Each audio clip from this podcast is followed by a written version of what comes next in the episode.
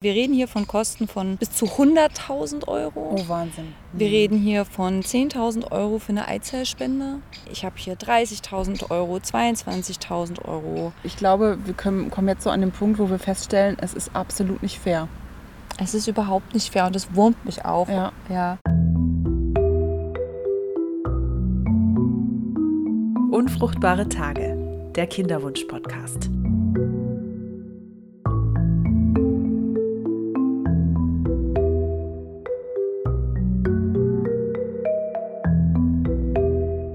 Siehst du aus. Hey, hey, Dankeschön. Braun gebrannt. Ja, es ist, Was noch so ein ist bisschen, los? es ist noch so ein bisschen Restsommer. Wir haben letzte Woche eine Fahrradtour gemacht. Und nachdem wir diesen Podcast aufgenommen haben, werden wir heute paddeln gehen. Oh, wie toll. Habt ihr schon einen Plan? Ja. Klingt super. Ja, Klingt richtig. richtig gut. Und damit herzlich willkommen. Herzlich willkommen zu Unfruchtbare Tage. Neben mir sitzt die bezaubernde Ulla. Hm. Merci.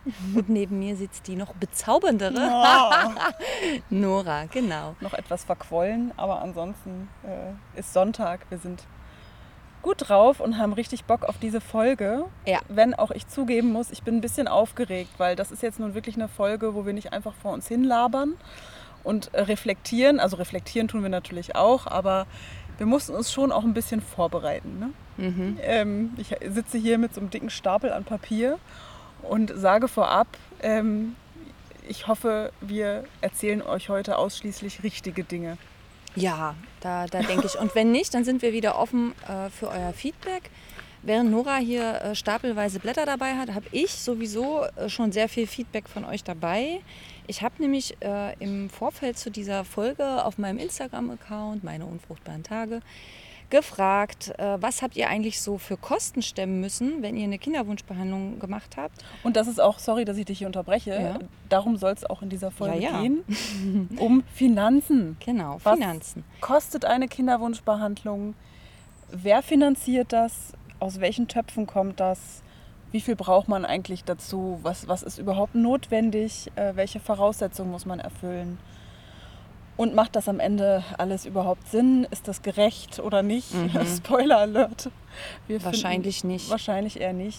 Also Ja, eine weitere gehen. Frage, die ich auch gestellt habe, auch darauf gehen wir nochmal ein. Was wünscht ihr euch eigentlich in Bezug äh, auf dieses Thema? Und Finanzen haben natürlich vielleicht so ein bisschen was mm, mm, Trockenes. Trockenes. Wir hoffen, dass wir es trotzdem wie immer auch äh, ein bisschen amüsant, unterhaltsam gestalten können. Ja, ich würde sagen, los geht's. Und hinter uns donnert gerade eine Straßenbahn vorbei. Also wir haben uns wegen des guten Wetters wieder entschlossen, im Park aufzunehmen. Äh, genau, hin und wieder werden hier Leute vorbei joggen. Also stört euch nicht äh, ob der Hintergrundgeräusche. Ich finde, das hat ja was. ne? Hat ja auch was. Mhm, hat voll was. Ja, Jetzt ist das bei dir alles schon eine Weile her, Ulla. Aber Ja. Mhm. hast du auf dem Schirm, was du und dein Mann eigentlich ausgegeben habt für eure Kinderwunschbehandlung? Tatsächlich nicht. Aber ich habe Witzig, mir... wie man das so vergisst, ne? Ja, naja, ich habe tatsächlich äh, vor kurzem diesen riesen fetten Ordner nach meiner Hand gehabt, aber aus anderen Gründen, weil ich nämlich was anderes nochmal nachschauen wollte. Ähm, und wollte mir eigentlich, äh, wohl wissend, dass wir diese Folge jetzt hier aufnehmen, auch die Zahlen merken und habe es dann doch nicht gemacht. Weißt du es noch? Ich weiß es nur, weil ich es wirklich mal neulich nachgerechnet Ich wollte es wissen. Ja. Ich wollte es einfach wissen. Und ich habe zusammengerechnet äh, zwei, also die Kinderwunschbehandlungen der letzten vier Jahre, also sowohl die Behandlung fürs erste Kind als auch die Behandlung fürs zweite Kind. Ich habe auch ähm, verschiedenste Kosten dazu gerechnet, also sogar die Kosten, die wir für Nahrungsergänzungsmittel ausgegeben haben korrekt. weil das gehört ja alles dazu Oh ja. irgendwie. Ähm, auch die Kosten, die wir jeden Monat äh, ausgegeben haben, um eben äh, Eizellchen einzufrieren, das kostet ja auch alles, also laufende Kosten. Und ich bin gelandet am Ende bei einem niedrigen fünfstelligen Betrag. Mhm. Und das, obwohl wir verheiratet sind, also obwohl wir im Grunde alle Kriterien erfüllen, wir sind verheiratet, äh, wir kriegen Bezuschussung durch, durch Krankenkassen. Ne? Also das habe ich quasi alles rausgelassen. Also ich habe wirklich nur das ähm, zusammengezählt, was wir wirklich dann noch dazu bezahlt haben. Und das war ein niedriger fünfstelliger Betrag. Ja. So viel kostet es, ein Kind haben zu wollen. Und ich muss sagen, dass es eigentlich, wenn ich es vergleiche mit manch anderen Frauen, mit denen wir gesprochen haben, die dir geschrieben haben, ist es eigentlich noch relativ wenig. Also Mhm. es kommt halt immer darauf an, wie lange man dabei ist. Ja. welche Behandlung man macht, welche Zusatzbehandlung man macht, wo Ja. man sie macht. Wo man sie macht. Und am Ende denke ich, ja gut, am Ende äh, springen, ist ja bei mir was dabei rausgesprungen. Das klingt jetzt ein bisschen blöd, aber so, ne? Aber das ist ja auch das Krasse, dass man sich bereit erklärt, wirklich eine immens hohe Summe gegebenenfalls auszugeben, ohne zu wissen, ob es am Ende, ja, ob sich der lang ersehnte Wunsch erfüllt oder nicht. Ja, ich habe ja tatsächlich gefragt auf meinem Account, was so ausgegeben wurde. Ich kann natürlich jetzt nicht immer im Einzelnen nachvollziehen, wofür das ausgegeben wurde. Manche waren so nett und haben mir geschrieben, was so im Einzelnen das war. Manche haben einfach die Gesamtsumme genannt, aber ich bin da schon mal wieder ganz schön überrascht und auch erschüttert äh, gewesen, wie teuer sowas sein kann. Also wir reden hier von Kosten von also minimal sowas wie 750 Euro, weil vermutlich nehme ich da mal an, ist eine, eine IUI äh, geschehen mit entsprechender Bezuschussung bis zu 100.000 Euro. Oh, Wahnsinn. Wir reden hier von 10.000 Euro für eine Eizellspende. Ähm, sowas wurde mir hier mitgeteilt. Ähm, ich habe hier 30.000 Euro, 22.000 Euro, 50.000 Euro und mehr. Wow. Ähm, Mhm. es sind unfassbar viele Antworten. Ich habe jetzt nicht eine Statistik daraus gemacht. Das hätte ich natürlich machen können. Das wäre vielleicht noch ein bisschen more professional. Vielleicht mache ich das noch äh, im Anschluss und hänge die an die Shownotes. Das weiß ich aber noch nicht so ganz genau. Aber ähm, man, 100.000 man kann sich darauf einstellen. Also 100.000 ist so ein bisschen ist das Höchste, was ich hier gelesen habe. Es kam aber auch mehrfach. Mhm. Ne? Also hier steht es gerade in sechs Jahren rund 100.000 Euro. Äh, dann auch äh, teilweise mit äh, Behandlungen, die im Ausland in, in Ausspruch, äh, Anspruch genommen äh, worden sind. Denn wir wissen ja, dass nur erst mal drei Behandlungen in Deutschland überhaupt bezuschusst werden. Wenn man irgendwann mehr machen möchte, dann winken auch manchmal ausländische Kliniken mit vermeintlich weniger Kosten und dann gehen viele dahin und auch das wird trotz allem teuer. ne? Ähm, und ja, manche haben es wirklich hier bis auf den Cent ausgerechnet, fand ich ganz süß. Hier steht einmal 5.975 Euro und 42 Cent. Also vielen Dank, dass ihr euch auch hingesetzt habt Ja. und das wirklich ausgerechnet habt. Ja. Manche eben über den Daumen gepeilt. Aber man kriegt so ein Gefühl davon, wie teuer das ist ähm, und denkt sich doch, wie, wie kann denn das eigentlich sein? Ne? Wie kann das sein? Ja. Und ich finde es auch krass, dass man das dann trotzdem, und das wird euch vielleicht auch so gehen, relativ schnell verdrängt. Also wenn es Mhm. dann eine Weile her ist. Ich hätte das jetzt so aus dem Stegreif wirklich nicht sagen können. Ich musste Ja. wirklich den alten Ordner mit den ganzen Abrechnungen und Bons und Rezepten und Anträgen rausholen und wirklich mal äh, mit einem Bleistift auf Papier alles aufschreiben und grob Ja. überschlagen. Sonst man verdrängt es, weil es einfach so unglaublich ist, finde ich. Ne? Wie kann das sein, dass Kinderwunschbehandlungen hierzulande, also ich rede jetzt mal von Deutschland hauptsächlich, aber wir haben uns auch angeguckt, wie es in Österreich und in der Schweiz aussieht. Ähm, wie kann es sein, dass Kinderwunschbehandlungen wirklich so kostenintensiv sind, wenn es doch überall heißt, dass Krankenkassen es teilweise zumindest unterstützen? Ja. Das ist irgendwie schon ganz schön heftig. Und ich habe mir das jetzt alles mal angeguckt, weil wir, ich denke mal, auch Hörerinnen und Hörer haben, die vielleicht ganz am Anfang stehen und sich vielleicht erstmal auch einen kleinen Überblick verschaffen wollen. Ja. Für diejenigen, die das alles jetzt schon kennen, die können ja vielleicht einfach ein bisschen vorscrollen, ich weiß es nicht, aber ich hoffe, es wird jetzt nicht zu trocken. Ich würde einfach mal erzählen, ähm, wie die aktuelle Lage in Deutschland In ist Deutschland. und ich schaue aber auch noch kurz nach Österreich und in die Schweiz, weil wir inzwischen auch festgestellt haben, dass uns auch einige dort hören, Mhm. was uns natürlich sehr freut. Viele Grüße. Vielleicht kannst du das so ein bisschen auflockern, Ulla, dass ich jetzt hier nicht so einen einstündigen Monolog Mit ein halte. paar dummen Sprüchen. Dafür bin ich bekannt. Das mache ich. Also, wie sieht es denn in Deutschland aus? In Deutschland, ich habe äh, meine Quelle, ich nenne auch meine Quelle, ähm, ich habe all diese Infos, die ich euch jetzt hier referiere, habe ich vom Bundesministerium für Familie, Senioren, Frauen und Jugend, von deren Internetseite. Wir verlinken das natürlich wieder in den Show Wir Notes. verlinken das. Äh, Überschrift des Artikels ähm, heißt, das übernimmt die Krankenkasse. Klingt schon mal sehr vielversprechend. Äh, grundsätzlich ist es so, dass wenn ein Paar äh, in die Kinderwunschklinik geht und erstmal herausfinden möchte, warum werden wir nicht schwanger, gibt es eventuell irgendwelche körperlichen Ursachen und dann auf Ursachenforschung geht, erste Diagnostiken macht, das wird erstmal grundsätzlich von der Krankenkasse übernommen, wenn, denn da, wenn man denn dann gesetzlich krankenversichert Mhm. ist. Also ich rede jetzt erstmal wirklich über Fälle, ähm, was die gesetzliche Krankenkasse übernimmt. Ja. Also Ursachensuche wird bezahlt. Ebenso ähm, werden Medikamente für eine Hormonstimulation für die Frau bezahlt, wenn man Geschlechtsverkehr nach Plan macht. Ja.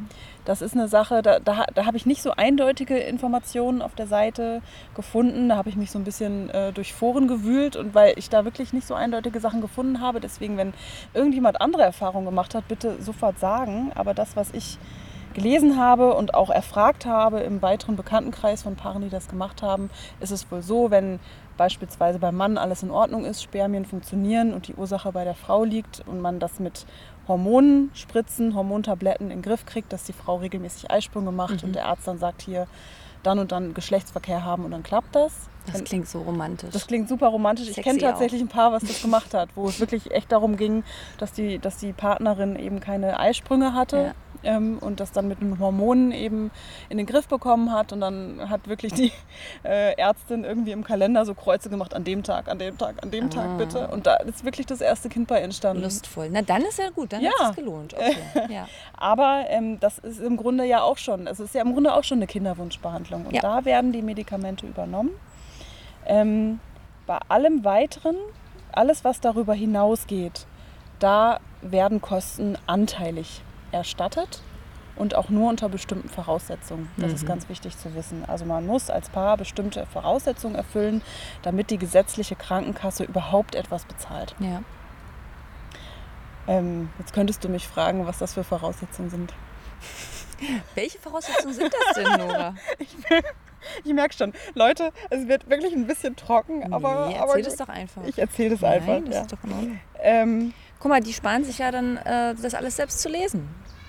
Jeder hat einen anderen Aufnahmekanal. Die Menschen, die einen auditiven Aufnahmekanal haben, die sind jetzt ganz dankbar, dass du die es sind ganz vorliest. dankbar. Okay, also, ähm, Voraussetzungen sind folgende. Das Paar muss miteinander verheiratet sein. Hm. Das Paar muss heterosexuell sein. Ja. Ähm, die Frau ist älter als 25 Jahre und jünger als 40 Jahre. Der Mann ist älter als 25 Jahre und jünger als 50 Jahre. Die Unfruchtbarkeit muss ärztlich festgestellt worden sein. Und äh, Ärzte müssen einschätzen, ob die Kinderwunschbehandlung aller Voraussicht nach eine Chance auf Erfolg hat. Aha. Weißt du, was das heißt? Ne? Also, also äh, Zitat, die Erfolgsaussicht der Kinderwunschbehandlung muss Muss attestiert sein. attestiert sein. Da kann ich mir gar nicht so richtig was drunter vorstellen. Und wir sprechen hier von Regelungen, die in Kraft sind seit 2004. Ja. Also bis 2004 wurden Kosten tatsächlich komplett übernommen. Das hatten wir schon mal besprochen, ne? Genau. Weißt du, warum es zurückgenommen wurde? Ich weiß es nicht. Ich habe es nicht. Ich habe es wirklich versucht herauszufinden. Ich habe es nicht hinbekommen. Ich habe nichts dazu gefunden, warum. Immer nur, das ist seitdem so. Ich denke mal Kostengründe. Und ja. gleichzeitig wissen wir ja, dass Deutschland auch, äh, wenn man sich die Bevölkerung, die, die, die Populationsverteilung anguckt, dass ja zu wenig Kinder geboren werden. Ne? Also es gibt ja so ein, so ein Ungleichgewicht. Es gibt mehr ältere Menschen, weniger jüngere. Da könnte man doch eigentlich sagen, wir als äh, Staat, also nicht ich, sondern der Staat sagt, wir unterstützen jetzt diese Behandlung und äh, regeln gesetzlich, dass es zu 100 Prozent übernommen wer- wird. Aber stattdessen wurde es 2004 dann zurückgeschraubt. Zumal, und das ist jetzt auch nochmal so ein kleiner Sidekick, ich auch über die Kosten sehr viel mit meinem behandelnden Kinderwunscharzt gesprochen habe. Und der mir dann irgendwann mal, als er, glaube ich, nicht ganz so gestresst war und Zeit hatte, erzählt hat, dass er sich mal ausgerechnet hat, was, was ähm, ein, ein neugeborenes Kind durchschnittlich dem deutschen Staat wirtschaftlich bringt. Ja. Also angenommen, ne, ein, es, ein Kind kommt in die Welt und macht ganz normal Ausbildung, geht arbeiten, zahlt Steuern, also so durchschnittlich jetzt. Bringt es dem Staat, hat er ausgerechnet, ich kann es jetzt natürlich nicht nach, nachvollziehen, äh, deutlich mehr als das, was eine Kinderwunschbehandlung im Durchschnitt kostet. Siehst du? Also rein, Wenn man ganz ökonomisch wenn man da jetzt geht, so ganz ja. ökonomisch, unemotional rangeht, äh, Ja. Zitat äh, Noras Arzt, Frau sowieso, Sie tun was für die deutsche Volkswirtschaft. Ja, oh Gott. Also Ja. mich hat es damals irgendwie abgeholt. Ja. So einfach auch in der Akzeptanz dessen. Es ging auch darum, dass es mir gerade nicht so gut ging und er mich krank geschrieben hat. Mhm. Genau. Und ich dachte, oh Gott, ich muss doch arbeiten gehen. Und er meinte, nein, sie, sie tun schon genug. Und da hat er, hat er das mal ausgerechnet, weil wir uns auch darüber unterhielten, wie ungerecht ist das denn? Dass Ja. es da wirklich da so strenge Regularien für Unterstützung gibt. Denn Paare müssen noch mehr Aha. Voraussetzungen füll- erfüllen. Es dürfen nämlich ausschließlich die Ei- und Samenzellen des Paares verwendet Ja. werden. Also nur dann gibt es eine Unterstützung. Wenn ich auf Samenspende angewiesen bin, Mhm. äh, muss ich selbst bezahlen. Und wenn ich auf Eizellspende angewiesen bin, muss ich es auch selbst bezahlen oder muss ich sogar in, ins Das Ausland ist ja gehen. leider nicht legal. denn es ist in Deutschland nicht legal. Eizellspende ist ein ganz heikles Thema und wie wir ja auch, glaube ich, in unserer allerersten Folge schon mal darauf hingewiesen haben, wird das in Deutschland gerade in einer Kommission besprochen, ob man sie nicht doch legalisieren sollte. Und ist auch noch mal eine ganze Folge wert. Ja, werden wir auch, also haben wir auf unserem Zettel. Wird auf jeden Fall kommen. Ähm, letzte Voraussetzung ist, dass vor der Behandlung eine medizinische oder psychosoziale Beratung stattgefunden haben muss. Ja, Ich denke mal, das ist das Gespräch beim Arzt im das ist das Kinderwunschzentrum. Gespräch dort. ne? Ja. Genau. Wenn ich also als Paar all diese Voraussetzungen erfülle, sprich mein Alter passt, ich bin nicht älter als 40 als Frau, als Mann nicht älter als 50, ich bin verheiratet, ich bin heterosexuell, dann übernehmen die gesetzlichen Krankenkassen zur Hälfte die Kosten von folgenden Behandlungen, also zur Hälfte bis maximal acht Inseminationen ohne hormonelle Stimulation der Frau, drei Inseminationen mit hormoneller Stimulation der Frau. Da wird auch nochmal unterschieden, ne? also ob ich parallel stimuliere oder nicht. Ähm, die Krankenkassen übernehmen auch die Hälfte von drei Versuchen, also maximal drei Versuchen der In-vitro-Fertilisation, drei Versuchen der intrazytoplasmatischen Spermieninjektion, also ICSI. ICSI ist mein, ist mein Lieblingswort. Und ich weiß nicht, ob du davon schon mal gehört hast, Mhm. das war für mich neu, bis zu zwei Versuche des intratubaren Gametentransfers, kurz Gift. Was ist intratubar? Genau, das bedeutet, durch einen Katheter werden gleichzeitig Samen und Eizelle in den Eileiter eingebracht. Also die Befruchtung findet nicht außerhalb statt, sondern ja du bringst quasi durch einen Katheter den Samen und die Eizelle in den Eileiter der Frau ein. Das habe ich noch nie gehört. Steht hier. Ich habe das auch noch nie Hat gehört. das schon mal jemand gemacht? War auch, mein, war auch mein Gedanke. Ist das gängig noch? Wird das überhaupt noch gemacht? Unter welchen Voraussetzungen? Gibt es Ja. hier jemanden, der das hört, der sagt, ja, ich, ich Ist war's? das Erfolgsversprechen? ist das erfolgsversprechend, aber es steht hier so drin äh, auf den Seiten des Bundesfamilienministeriums. Interessant. Interesting, Da oder? ich gerne mehr darüber wissen. Haben wir, haben wir auch was gelernt. Mhm. Ja. Also das sind die, äh, wir reden hier also immer von 50 Prozent für eine bestimmte Anzahl von Versuchen. Guck mal, acht, acht Inseminationen, das finde ich auch ganz schön viel. Ich meine, bei uns damals wurden sechs genehmigt. Jetzt frage ich mich gerade, warum. Es sind acht. Und weißt du, was mir an der Stelle noch einfällt? Kurzes Intermezzo.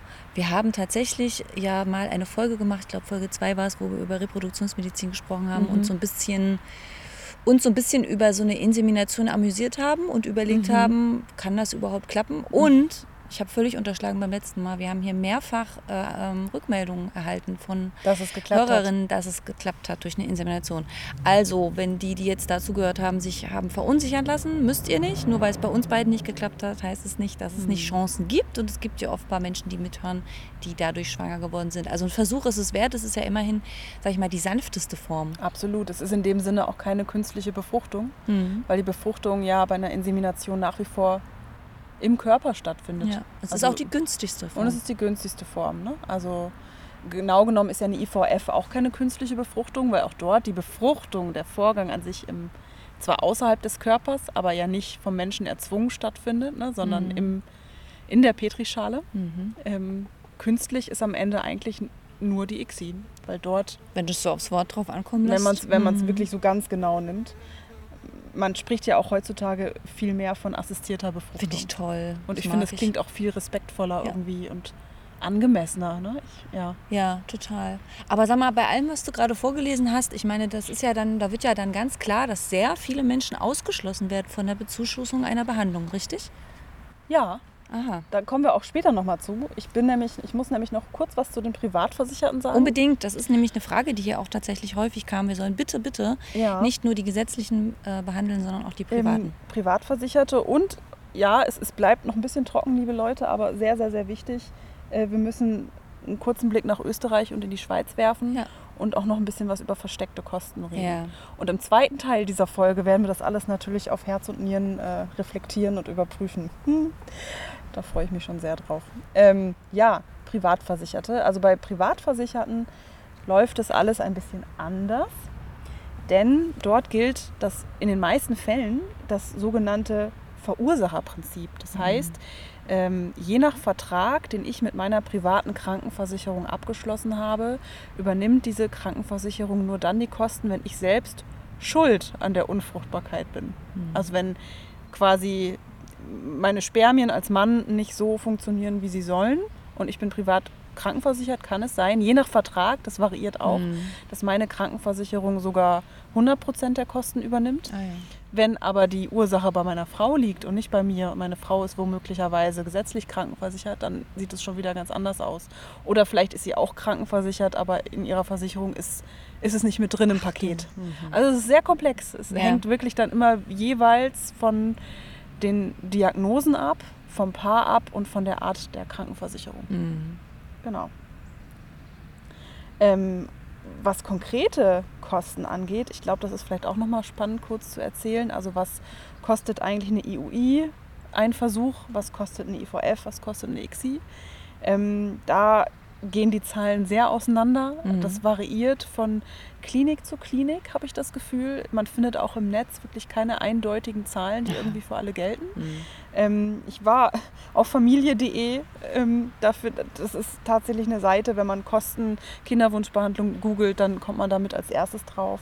Und dort werden die Kosten beziffert bei einer IUI ohne Stimulation etwa 200 Euro pro Versuch. Ähm, mit Stimulation 900 Euro. Also das sind jetzt die Gesamtkosten ohne Krankenkassenunterstützung. Ähm, bei einer IVF mit Stimulation sind es 2250 Euro pro Zyklus, inklusive Medikamente. Und bei einer ICSI 2550 Euro pro Zyklus, inklusive Medikamente. Mhm. Und das sind die Zahlen eben ohne Kostenübernahme, weil es ja eben auch einige Selbstzahler unter uns gibt, die keinerlei Unterstützung bekommen. Ja. Ach genau, ein kleiner Sidekick auch hier, das ist auch wichtig zu wissen. Es gibt Unterstützungs zusätzliche Unterstützungsprogramme der verschiedenen Bundesländer in Deutschland. Ja, habe ich auch in Anspruch genommen. Wir wohnen ja in einem Bundesland, was es Genau. ermöglicht. Nicht alle Bundesländer machen das möglich. Ganz besonders viel Unmut hier in meinen Rückmeldungen war übrigens über NRW zu hören. Echt? Ja, da gibt es, glaube ich, eine Bezuschussung, aber irgendwie ist wohl, also was dort wohl schwierig zu sein scheint, sind die Fristen, also bis wann das genehmigt wird. Das heißt, es kann mitunter Monate dauern, bis man dann diese Behandlung in Anspruch nehmen kann, weil man braucht ja vorher immer das Go von der Krankenkasse für die Bezuschussung und auch vom Bundesland. Da gab es Ah, ja. jetzt viel Unmut. Ah. Liebes NRW, an euch. Ah ja. Meistens informieren einen auch die Kinderwunschkliniken darüber. Da geht es um zusätzliche Programme von den Ländern, die quasi den Eigenanteil bezuschussen. Also die nochmal einen gewissen Prozentsatz des Eigenanteils mit übernehmen, was sich Ja. durchaus auch am Ende lohnen kann. Ja. Es ist am Ende natürlich ganz viel Papierarbeit, Total. Bürokratie, Formulare, Fristen. Mhm. Also das, das muss jedem klar sein, der sich auf so einen Weg einlässt. Mit oder ohne Bezuschu Bezuschussung der Länder. Es ist einfach, also man sitzt da wirklich am Schreibtisch und füllt erstmal diverse Formulare aus. Ja, das bedeutet also, wenn man so eine Behandlung in, in Anspruch nimmt, nimmt man nicht nur in, also in Kauf, dass so ziemlich viel Intimes plötzlich nicht mehr intim ist. Das hatten wir ja schon ausführlich gesprochen. Ja, ja. Also so eine, so eine reproduktionsmedizinische Behandlung heißt eben auch wirklich Offenlegen diverser Körperstellen und Eingriffe, Medikamente, sondern äh, man lernt auch äh, sehr viel äh, oder man, man hat viel Kontakt zu äh, Personen, die man vorher gar nicht kannte, die in der Krankenkasse sitzen, die vielleicht beim Staat angestellt sind und tauscht dort Briefe aus und äh, hat sehr viel mit Formularen zu tun. Es wird also aus diesem eigentlichen, ja, ich sag mal, aus diesem sehr freudvollen Ereignis, was es ja mal bei allen von uns auch am Anfang war, ne, aus dieser Neugier, was sehr Bürokratisches. Ja, ja. Und das sieht dann leider in Österreich und in der Schweiz nicht viel anders aus. Ja. Wenn wir nach Österreich schauen, dort, das fand ich ganz interessant, gibt es den sogenannten IVF-Fonds. Ja. Ähm, und dieser Fonds übernimmt unter bestimmten, natürlich auch wieder unter bestimmten Voraussetzungen, anteilig die Kosten äh, einer künstlichen Befruchtung. auch hier habe ich, also meine Quelle ist das Bundesministerium für Soziales, Gesundheit, Pflege und, was habe ich hier geschrieben? Konsumentenschutz, Mhm. genau. Es gibt diesen IVF-Fonds seit 2000. Es handelt sich um ein Bundesgesetz, mit dem ein Fonds zur Finanzierung der In-vitro-Fertilisation eingerichtet wurde. Und von diesem Fonds werden bei Vorliegen der entsprechenden Voraussetzungen 70 Prozent der Kosten für Maßnahmen der In-vitro-Fertilisation grundsätzlich für höchstens vier IVF-Versuche getragen. Also es gibt einen Selbstbehalt von 30 Prozent Mhm. für die betroffenen Paare für vier Versuche. Also genau, höchstens vier Versuche. Das gilt für IVF wie für ICSI gleichermaßen. Mhm. Ähm, was ich interessant fand, ist, dass es man, also dass zu den Voraussetzungen nicht wie bei uns in Deutschland gehört, dass man unbedingt verheiratet und Ah, hetero das sein wollte ich muss. gerade fragen. Aha. Unter Anforderungen an das Paar steht nämlich Folgendes. Das Paar muss in aufrechter Ehe, eingetragener Partnerschaft oder in eheähnlicher Lebensgemeinschaft leben. Ach, gucke da. Und da dachte ich, oh ja, Siehst du mal. gucke mal, Mhm. Mensch, Österreich, Ja. ist doch cool. Und hier, es geht noch weiter, seit dem 1. Januar 2015 Mhm. Sind auch gleichgeschlechtliche Paare anspruchsberechtigt, wenn die nachfolgenden Voraussetzungen Oh. bei der Frau, die beabsichtigt, das Kind auszutragen, bestehen. Da muss man echt ganz genau lesen, ja. Also bei, wir reden hier jetzt von Frauen und nicht von Ja. Männern. Ja. Es muss Sterilität der Frau Ah, ähm, okay. vorliegen, Mhm. wie zum Beispiel Endometriose oder polyzystisches Ovarsyndrom. Weiter müssen alle anderen Möglichkeiten zur Herbeiführung einer Schwangerschaft bereits ausgeschöpft worden sein. Genau. Aber wie kann man das jetzt feststellen? Das heißt also, als gleichgeschlechtliches Paar, ähm, zwei Frauen möchten ein Kind bekommen, dürfen nur dann in Österreich die Hilfe in Anspruch nehmen, wenn zusätzlich eine Sterilitätsdiagnose vorliegt. Genau, also wenn ich jetzt als normal fruchtbares lesbisches Paar in Ja. Österreich ein Kind bekommen möchte, gilt diese Hilfe offenbar für mich nicht. sondern Aber da muss auch steht, wenn alle anderen Grund- Sachen ausgeschöpft Mhm. sind, wie würde man das denn nachweisen? Mal so ketzerisch gefragt. Es interessiert mich. Ja, ich weiß es ehrlich gesagt nicht, aber ich, ich, ich verstehe das so, dass man wirklich, egal ob man jetzt hetero oder homosexuell ist, man muss halt eine, eine körperliche Ursache nachweisen können. Ne? Es muss irgendeine Okay. körperliche Beeinträchtigung der Fruchtbarkeit vorliegen. Na gut, also es ist so ein bisschen ein Zugeständnis, sage ich mal, aber so richtig toll ist es auch noch nicht, oder? Und als Mann bin ich da ja irgendwie eh raus dann. Ne? Na, das ist ja sowieso grundsätzlich Das ist auch so, schwierig, ja. Also Personen ohne Uterus äh, haben einfach äh, die schlechtere Karten beim Schwangerwerden. Ja. Bei den Altersgrenzen ist es ähnlich. Also Frau darf das 40. Lebensjahr nicht überschritten haben, der Mann das Aha. 50. Lebensjahr. Mhm. Genau. Kein Anspruch auf Finanzierung besteht, wenn der Mann äh, zuvor sterilisiert wurde, sich Ja. hat sterilisieren lassen. Was durchaus Okay. vorkommt. Wir haben auch schon Mhm. solche Fälle in der. Selbsthilfegruppe gehabt. Und in der Schweiz, das hat mich tatsächlich sehr schockiert, Ja. Weil da sieht es wirklich ganz, ganz düster aus, aus Ja. meiner Sicht jetzt. Also wir regen uns in Deutschland schon auf. Ich denke mal, viele Paare in Österreich werden, werden auch äh, mit diesem Art von Unterstützung an ihre Grenzen stoßen. Aber in der Schweiz ist es wirklich nochmal ganz krass. Denn dort gibt es eine Grundversicherung. Ähm, und diese Grundversicherung übernimmt die Ursachensuche, also die Diagnostik, ja. Sie- Sie übernimmt ähm, ein Jahr Hormontherapie für die Frau Mhm. Und maximal drei Inseminationszyklen.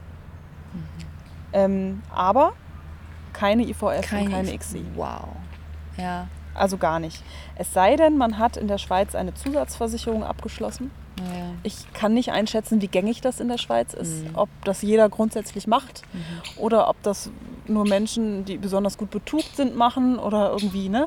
Da Mhm. könnt ihr uns auch gerne mal zu schreiben, wie, wie, wie, wie, wie ist das in der Schweiz, wie macht ihr das? Ähm, Und ich habe genau diese Info von swissmom.ch, äh, der Webseite. Dort wird auch explizit darauf verwiesen, sich Unterstützung im Ausland zu holen, weil es eben in der Schweiz so relativ rigide Mhm. geregelt ist. Ich habe Ja. das tatsächlich auch äh, gehört in den Rückmeldungen, die ich bekommen habe, die aus der Schweiz kamen, dass das eben was ist, was sehr viele kritisieren.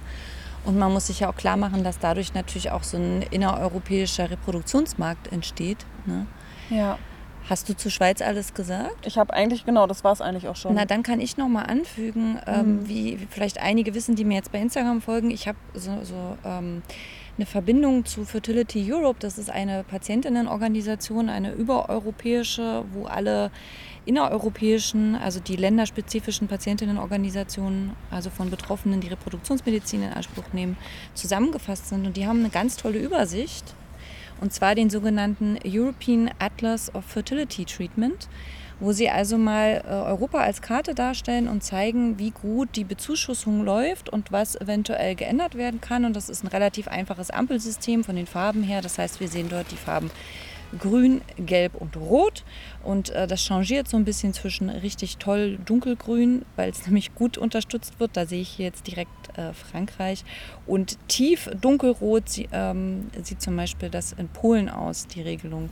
Also wer sich dafür interessiert oder wer auch noch zuhört, ich habe auch mhm. zum Beispiel eine, eine Rückmeldung bekommen aus Italien kann da auch noch mal einen Blick drauf werfen. Ich äh, verlinke das in den Shownotes. Das ist eine, eine klasse Übersicht, um sich auch bewusst zu werden, äh, wie, wie die Chancen in dem Land stehen, in dem man lebt und ob man eventuell tatsächlich in Betracht zieht, auch in einem anderen Land eine reproduktionsmedizinische Behandlung in Anspruch zu nehmen, mhm. zum Beispiel weil man grenznah wohnt. Das ist ja manchmal ganz pragmatisch. Mhm. Ja, oder weil man vielleicht auch einfach die Möglichkeiten in dem Land, in dem man lebt, ausgeschöpft sind. Ne? Ja. Gibt es ja auch. Ja. Relativ häufig. Ich muss einen Zusatz noch, einen Nachtrag noch mhm. zu Österreich. Oh ja. ähm, der IVF-Fonds greift nur für bestimmte Kliniken, und zwar Kliniken, ah. die einen IVF-Fondsvertrag haben. Ah. Da gibt es auch nochmal eine Einschränkung. Also es, es, ist nach wie vor. Äh, es ist super komplex. Komplex, man, man sieht nicht richtig durch und gerade wenn man am Anfang steht und. Er schlägt äh, es ein förmlich. Ja, weil man ja eigentlich denkt, oh, jetzt gibt es Hilfe, ne? Genau, man denkt, es gibt Hilfe.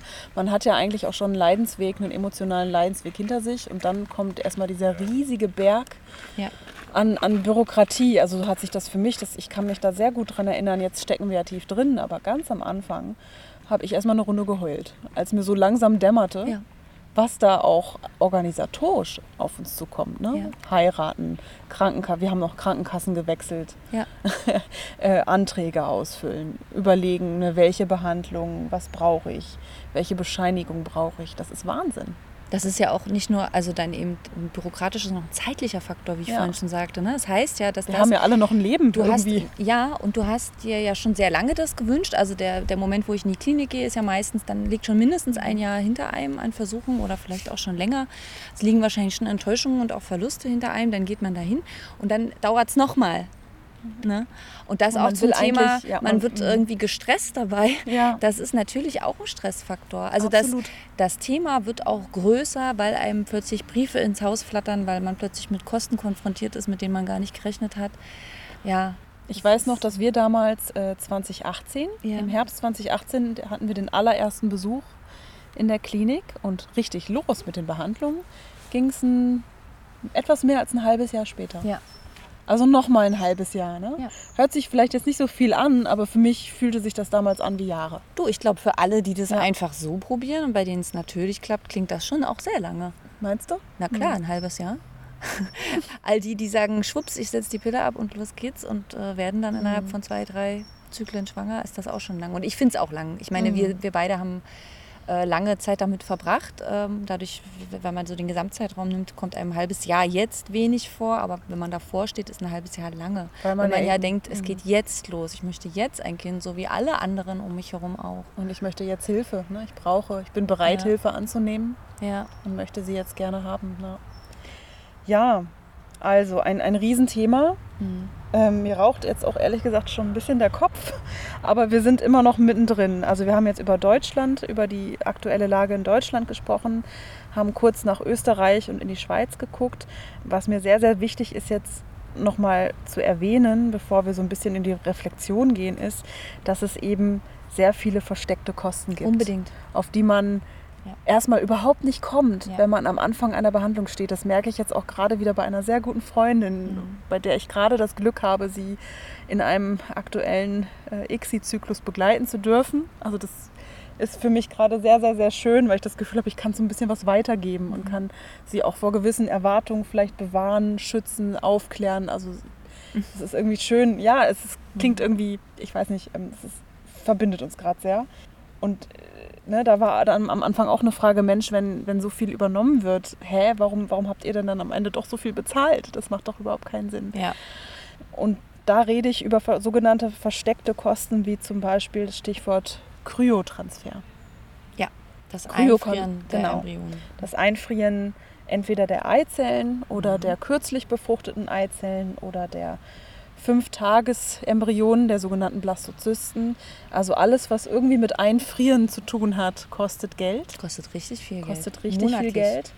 Äh, monatlich eine Gebühr, die man einfach nur für die Miete, ich sag mal, die Miete in einer Kryobank bezahlt, aber auch das Auftauen, das Wiedereinsetzen, ne, äh, die zugehörigen Ultraschelle. Also auch jetzt bei meiner zweiten Kinderwunschbehandlung haben wir, bevor wir jetzt nochmal eine IVF gemacht haben, sehr viele Kryotransfers gemacht, Mhm. also Transfers von kryokonservierten Blastozysten Mhm. ähm, die übrig geblieben waren aus der ersten Behandlung und all das wird in keinster Weise übernommen. Da hab, haben wir pro Versuch immer zwischen 400 und 800 Euro bezahlt. Mhm. Äh, immer je nach Medikament, je nach Auftaustadium. Also das ist auch wirklich wieder sehr komplex. Und da kommt wirklich einiges zusammen. Man muss dazu sagen, dass es ja eigentlich sogar in der Behandlung mit eines der Ziele ist, dass man möglichst einfrieren kann, weil diese Stimulation ja so belastend ist und man möchte der, der Frau das jetzt nicht so oft sozusagen, ich sag mal, antun, das ist jetzt ein bisschen groß, aber man möchte nicht, dass die Frau so häufig die Stimulation äh, durchgehen muss. Deswegen erhofft man sich schon, dass man einen gewissen, eine gewisse Anzahl an Embryonen einfrieren kann äh, wenn denn überhaupt alle, das hängt ja dann auch nur mit der Befruchtungsrate zusammen, überhaupt dazu führen, dass ein Embryo dabei entsteht. Jetzt habe ich tatsächlich sogar in der Selbsthilfegruppe das schon erlebt, dass ein Paar die Embryonen verwerfen musste, weil sie sich diese Kryokonservierung nicht leisten Oh, konnten. Das heißt, die waren beide eher Geringverdiener. Das war für sie sowieso schon mit erheblichen Kosten verbunden und, und Aufwand, das äh, zu machen. Und die mussten sie dann verwerfen. Kannst du dir das vorstellen? Oh, furchtbar. Ja. Ja. ja. Die, die gehen da durch, die haben dann Embryonen und die können sie nicht mehr weiter in Und das ist ja auch ein. Gefühlsding. ganz, ganz Also für mich Ja. ist es auch wirklich so, für mich, ich, ich wäre gar nicht auf die Idee gekommen, die zu verwerfen. Weil ich immer dachte, das sind doch potenzielle Babys. Natürlich, aber du bist Also- halt also, ausgeschlossen ja. und das ist ja genau, Das ist das ist ja ein großer Mhm. Punkt dieser Ja. Folge, dass das Finanzierungssystem, so wie es momentan ist, eben Personen ausschließt. Ja. Ja, und auch genau für solche völlig absurden Situationen sorgt. Ja, Ja. ja. Und es kommen noch ein paar andere versteckte Kosten Mhm. dazu. Also viele Kliniken bieten heutzutage den, die sogenannte Blastozystenkultur an. Mhm. Das bedeutet, äh, man strebt an, möglichst nur eine, einen Embryo zu transferieren an Tag 5, einfach um das Mehrlingsrisiko zu minimieren und weil man sich in manchen Kliniken höhere Chancen ausrechnet, ein Embryo an Tag 5 zu transferieren und nicht an Tag 3. Und diese Weiterkultivierung im sogenannten Embryoskop, also vielleicht ist dem einen oder anderen das schon untergekommen, auch das kostet zusätzlich Geld. Das wurde mir tatsächlich bei meiner ersten Behandlung gar nicht so richtig kommuniziert, dass das Ah. extra kostet. Ah ja, erst im Ich habe Moment. es oder? dann am Ende auf der Rechnung gesehen. Es hieß dann wirklich am Anfang nur, ja, wir können das machen und das ist ganz toll und Chancen sind höher und ich habe das in dem Moment gar nicht reflektiert, dass das Ach, du hast nicht das Teil der Kreuzchen gesetzt? Ja. Und, war, und dir war gar nicht klar, dass es mehr kostet? Ja. Ach du Schreck. Ja, ja. Mhm, Also Oh. da, deswegen, ich, ich, ich finde es total wichtig, das einfach vorab zu wissen, was Ja. das bedeutet. Ne? Weil und zwar es, ordentlich. und zwar ordentlich. Mhm. Also das, das ist so eine Sache, die extra kostet. Und dann ist es natürlich wirklich von Paar zu Paar, je nachdem, wie lange euer Weg ist, werden die einen oder anderen auch noch mit gewissen Zusatzdiagnosemöglichkeiten in Kontakt äh, gekommen sein, mit Zusatzhilfestellungen. Also ich rede hier von Assisted Hatching, Ja. Embryo Glue.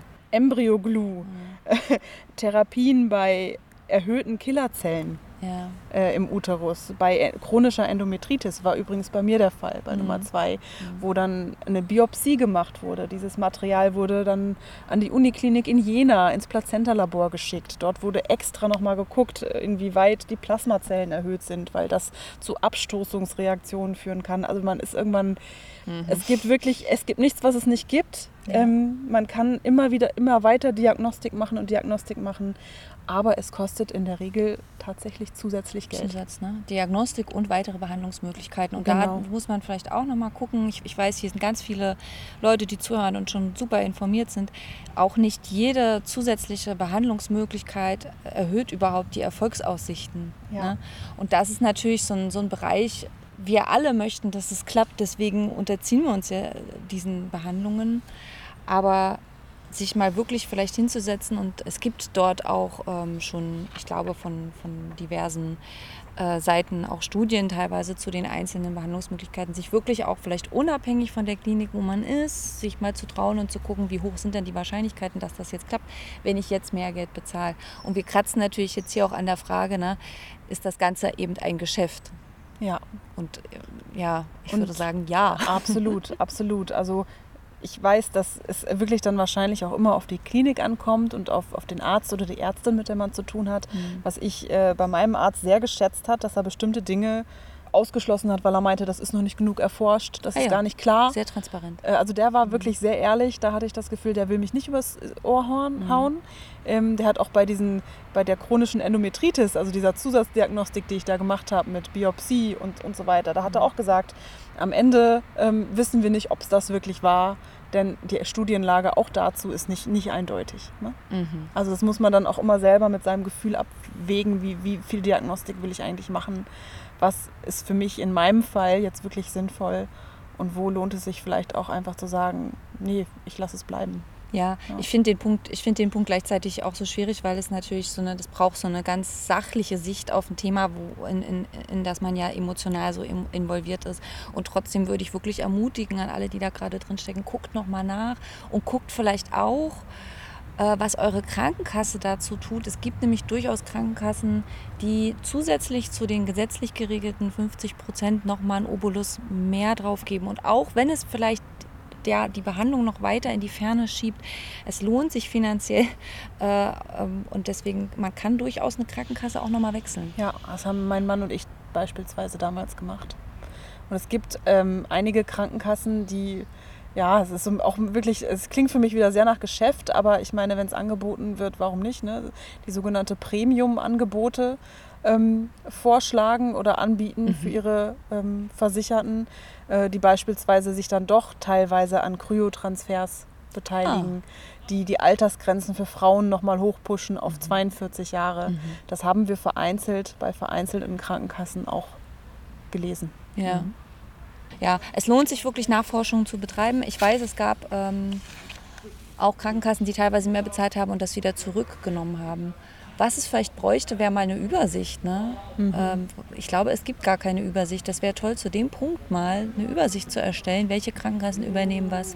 Es gibt ein paar Übersichten im Netz. Ah, das ja. Problem ist, dass sie sich ständig ändern. Ja, Also auch äh, die Regelung, die bei unserer ersten Behandlung im Jahr 2018, 2019 Ja. ähm, galt, galt für dieselbe Krankenkasse jetzt für Kind Nummer zwei, zwei Jahre später nicht mehr. ach du. Also das macht das Ganze nochmal irrer. Ja? Ja. Das ist, dass man nicht, wenn man eine Sache liest, äh, davon ausgehen kann, dass das in drei, vier Jahren immer noch so ist. Also wir haben jetzt ja den ganzen Bereich der medizinischen Behandlung abgedeckt, was du ja auch immer wieder hast anklingen lassen. Es gibt natürlich auch Unmengen andere Dinge, in die man sein Geld stecken kann, wenn man ein Kind haben möchte. Ich sag mal Stichwort Nahrungsergänzungsmittel, äh, was mir da total aufgefallen ist. Ich meine, wir haben vor acht Jahren angefangen. Da bin ich natürlich damals auch in die Drogerie meiner Wahl gelaufen und habe mir da irgend so ein Präparat mit Folsäure geholt und war vielleicht sogar dann irgendwann mal in der Apotheke und habe das etwas teurere genommen, aber das hat ja mittlerweile Ausmaße erreicht. Ich bin ja, bin ja völlig verblüfft, wie viel äh, das kostet, so eine kleine Packung, äh, weiß ich nicht, 50, 60 Tabletten, die dann ja relativ schnell weggeschluckt sind, je nachdem, ob man einmal oder zweimal am Tag welche nimmt. äh, da kann man ja wirklich, also wirklich auch Ja. Hunderte von Euro Wahnsinn. daran Ich, ich, verlieren. ich, ich traue mich das, ich traue mich hier, mich hier gar nicht, mich zu outen. Aber Oute dich. ähm, wir haben jetzt bei, haben es bei Nummer zwei jetzt auch nochmal auf die Spitze getrieben, mein Mann Ja. und ich. Ich glaube, weil uns einfach wirklich der Wunsch nicht losgelassen hat, dass wir vielleicht doch was selber tun können, dass Mhm. Ja. wir es doch in der Hand haben, dass wir es doch optimieren können, dass es auch wirklich, ich habe den Wunsch bis zum Schluss, dass es vielleicht doch einfach so passiert. Ja. Ich habe es nicht loslassen können und ich habe wirklich, am Ende haben wir mehrere hundert Euro allein für Nahrungsergänzungsmittel Mhm. ähm, ausgegeben, denn ich habe mir ein Buch gekauft, äh, Schwanger werden nennt sich das, von Deutschlands bekanntester Hebamme. Mhm. Aha. Ähm, Karin Danauer kann man jetzt einfach auch als Tipp verlinken. Es ist ein wirklich lesenswertes Buch. Also mir hat es an vielen Strecken sehr geholfen, auch über das Verständnis von Fruchtbarkeit, was man alles selber tun kann. Und im Klappentext stehen dann eben ihre Vorschläge für Nahrungsergänzungsmittel. Also ihre Vorschläge, was Mann und Frau nehmen können unter dem Stichwort Pimp My Ex und Pimp My Sperm. Da gibt es aber auch ganz unabhängig von ihr Ach, ja. und ihren Ratschlägen ganz viele verschiedene Tipps. Also da Mhm. kann man sich dumm und dämlich lesen im Internet.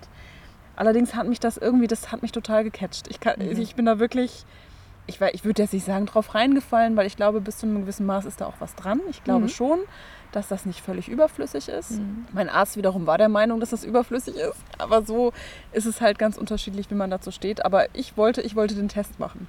Ich wollte den Test machen und wirklich wissen, jetzt bei meinem Mann, wenn er jetzt über mehrere Monate genau dieses Pimp My Sperm Programm macht, wird sich das wirklich auf seine Spermienqualität auswirken. Und wir hatten ja dann die Möglichkeit, das wieder testen zu lassen, weil wir Ja. dann ja nochmal eine IVF gemacht haben. Also haben wir wirklich das alles so gekauft, wie die äh, Frau Danauer es vorschlägt. Und da gibt es eben auch keine Kombipräparate. Da muss man jedes Produ also jeden, jede Nahrungsergänzungsmittel einzeln kaufen. Also ich rede hier von Omega-3, Folsäure, Vitamin C, Q10, ähm, L-Arginin, L-Carnitin und noch zig weitere. Ja? Und wir haben es wirklich gemacht. Also mein Mann hat über einen Zeitraum von sechs Monaten jeden Tag mindestens 20 Tabletten geschluckt.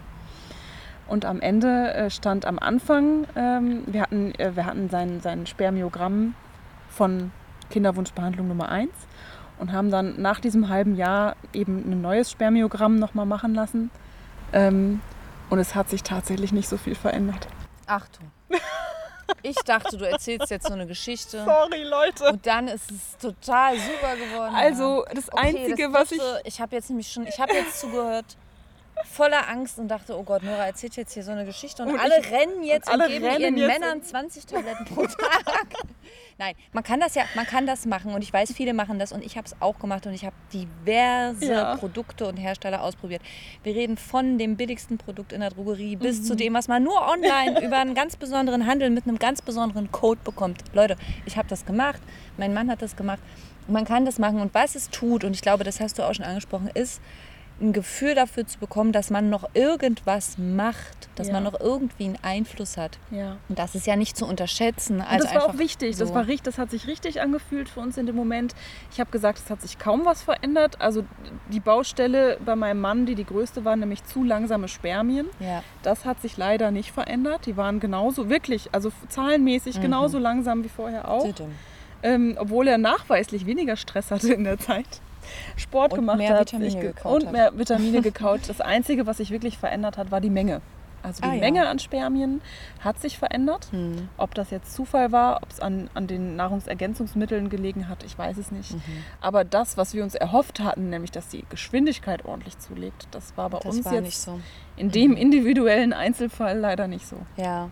Ja, zumal das kann, ist ja, ein Spermiogramm ist ja eh äh, eine No-Med-Aufnahme, ne? Muss man auch ja immer gar dazu sehen. Ne? Also ich glaube nicht, dass es umsonst war. Aber am Ja. Ende sind Aber wir dann... auch das ist ein ja. großes Geschäft und auch da kann man sehr viel Geld loswerden. Und ähm, ich würde vor allen Dingen vor Anbietern warnen, die, die äh, damit werben, dass man durch ein, allein durch die Einnahme eines Nahrungsergänzungsmittels schwanger wird. Das stimmt einfach nicht, wenn man Fertilitätsprobleme hat. Ja. Das kann sicherlich irgendwie, also Folsäure wissen wir alle ist gut, aber äh, und, und Vitamin D-Mangel haben wir auch alle. Und man, äh, ja, ich denke, ihr seid da alle selber genug drin, als dass ihr wisst, wo man sich da einlesen kann. Aber bitte, bitte hütet euch vor unseriösen Versprechen. Das gilt im Übrigen äh, sowohl für äh, seltsame Zusatzbehandlungen als auch für Nahrungsergänzungsmittel, als auch für den ganzen Bereich der, ich sage mal, Massagen, äh, der äh, Yoga und sonstigen Angebote. Heilkristalle. Heil, oh ja, Kristalle, Tees und sonst was. Ne? Ihr wisst es selber, also wir haben, also wir, die betroffen sind, haben eine große Not, wir haben einen sehr großen Wunsch und eine große Sehnsucht und daraus kann, kann man eben ganz, also damit kann man ganz wunderbar Geld verdienen. Mhm. Ja. Und da wird es an ganz vielen Stellen sehr unseriös und ich finde, das liegt auch daran, dass das Thema insgesamt, zumindest bei uns im deutschsprachigen Raum, unterrepräsentiert ist und zu wenig Wissen darüber insgesamt vermittelt wird, wie Ja. genau funktioniert Fruchtbarkeit und wie kann man es beeinflussen. Also ich glaube, das eine geht Hand in Hand mit dem anderen. Und auch, was man aber auch sagen muss, manchmal wird dieses, äh, dieser Satz, so Reproduktionsmedizin ist ein riesiges Geschäft, ne, wird ja auch den Betroffenen so ein bisschen zur Last gelegt. Da wird dann damit argumentiert, wir alle seien ja äh, reich und würden uns diese Behandlungen und vor allen Dingen dann, wenn es im Bereich der Spenden, der Eizellspende geht, erkaufen. Also es wird dann irgendwie andersrum was gemacht, um uns wieder eigentlich in einem schlechteren Licht dastehen zu lassen. Da möchte ich sagen, und das wissen alle, die in irgendeiner Form von einer chronischen Krankheit betroffen sind, Medizin ist immer auch Geschäft. Immer. Das ist Mhm. leider so. Es ist schade, aber es ist so. Es gibt für jede Krankheit ein teureres und ein günstigeres Medikament, eine teurere und eine günstigere Behandlung. Das ist total doof.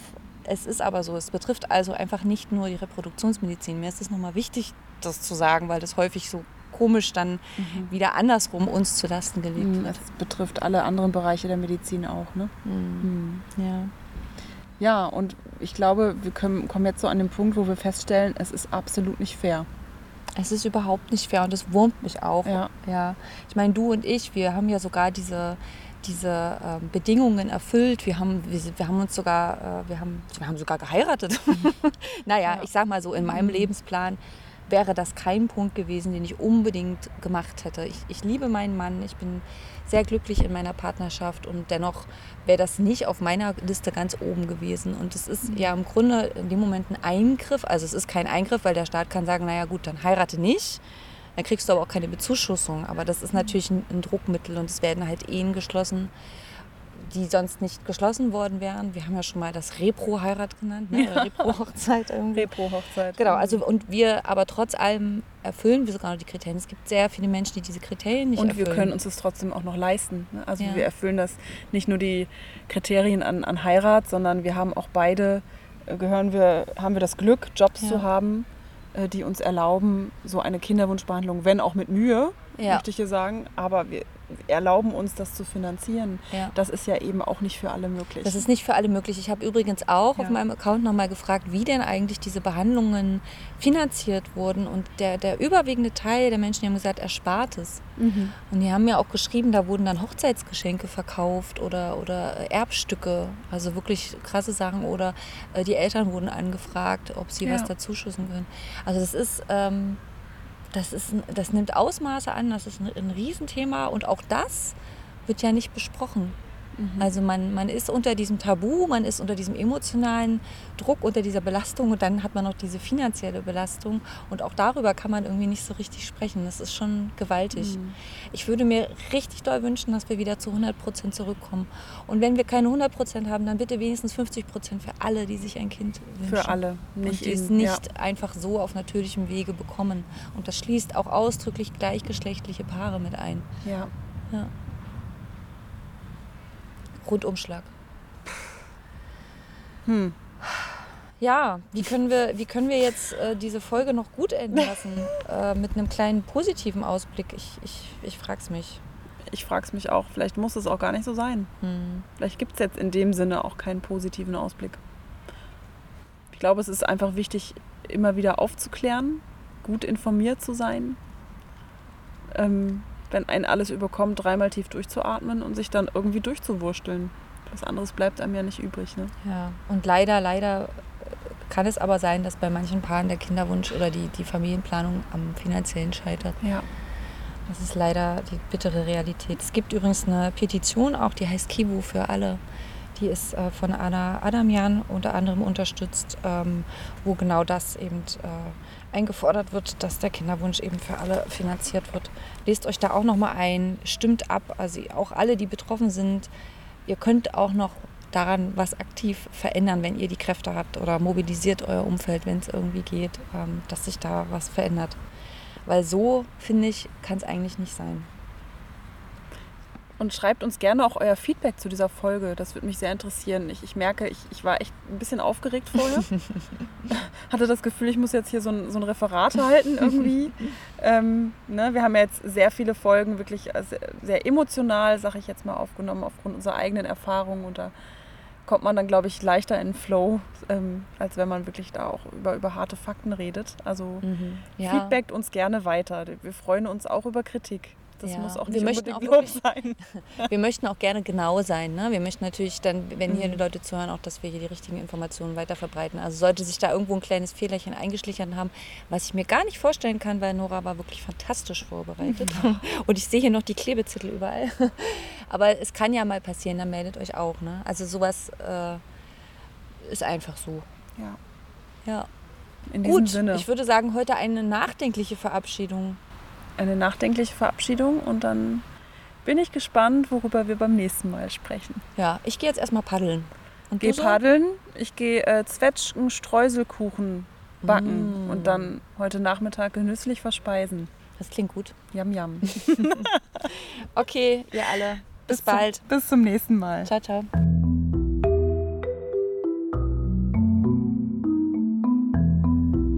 Das war Unfruchtbare Tage, der Kinderwunsch-Podcast. Produziert und präsentiert von Nora und Ulla. Die Musik stammt von Music Fox. Wenn ihr Fragen habt, eure Geschichten mit uns teilen möchtet oder einfach Kontakt zu uns aufnehmen wollt, schreibt uns am besten eine Mail an podcast.unfruchtbaretage.de. Wir hören uns.